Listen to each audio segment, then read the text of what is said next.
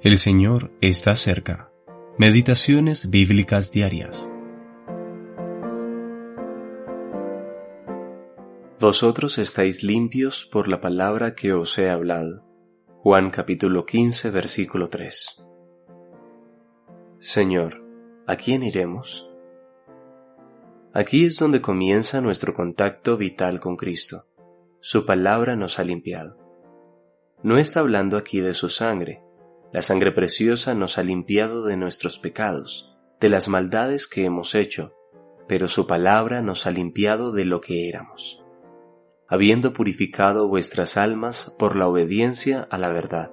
Primera de Pedro capítulo 1 versículo 22.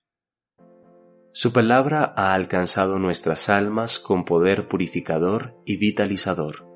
Hemos nacido de nuevo por ella, y hemos sido liberados de toda falsa esperanza para hallar nuestro todo en Cristo.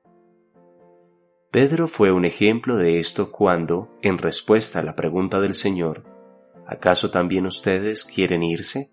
dijo, Señor, ¿a quién iremos?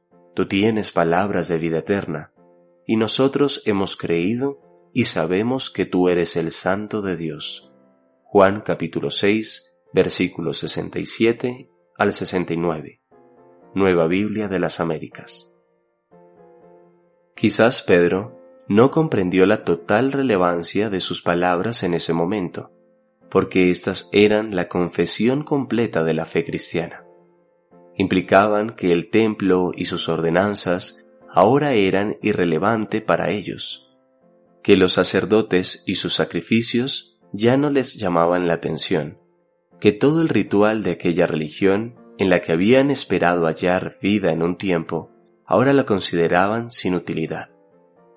Estas palabras implicaban que había dejado de lado sus esfuerzos para hallar vida y justicia, y que ahora hallaban todo en Cristo. Tú eres el único que tiene palabras de vida eterna. En ti están centradas nuestras esperanzas ahora, nuestra fe descansa en ti. Tú eres el que da vida, el Hijo del Dios viviente. Las palabras del Señor habían penetrado el corazón de sus discípulos como la luz, revelándoles la futilidad y corrupción de todo lo precedente. Además los purificó de ello y los condujo en este nuevo proceso, el cual consistía en dejar todo aquel sistema de lado, así como renunciar a ellos mismos para entregarse por completo a Cristo. El Señor pudo decir entonces de sus discípulos, Vosotros estáis limpios por la palabra que os he hablado. Alabado sea Dios si la confesión de Pedro también es la nuestra. J. T.